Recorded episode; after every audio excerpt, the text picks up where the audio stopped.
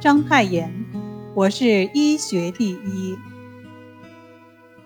在中国近代史上，章太炎无疑占有一席之地。作为民主革命的斗士，他曾追随孙中山先生，发动了辛亥革命。作为国学大师，对经史子集皆有研究。然而，当有人问他，先生的学问是经学第一还是史学第一？他冷笑答道：“我是医学第一。”毫不掩饰他对医学的自诩。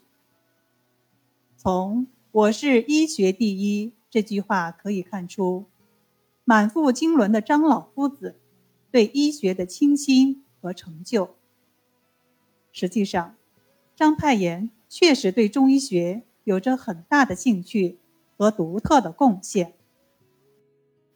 章太炎对中医理论研究卓有成效。他出身于三世皆之一的书香门第，在攻读经史的同时，广泛批览医典，深入钻研医理，著有《医学评议》《章太炎医论》等专著。在章太炎全集中，收有他关于医学的论文一百三十四篇。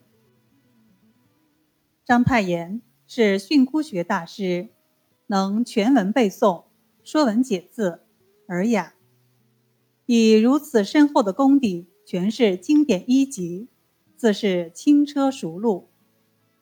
他对中医四大经典皆有涉猎，而且。多有发明和创建。章太炎最推崇、最倾心的还是《伤寒论》。他认为，中医之胜于西医者，大抵伤寒为独甚。章太炎还是一个临床家，能熟练开出药方，而且颇有成效，绝对称得上是如医。他为亲朋治病，常能手到病除。孙中山先生为国呕心沥血，患了失眠症，被太炎先生用猛石滚痰丸治好了。一九零五年，因为速报案，青年革命家、著名报人周荣与章太炎共同入狱。周荣患病，章太炎。为他搭脉诊病，开出药方，托人从外面买来中药，为周荣医治。一九二零年，他患黄疸，也是自治得愈。章太炎还是一个著名的中医教育家，曾先后担任上海中国医学院院长、上海国医学院院长等职。一九三三年。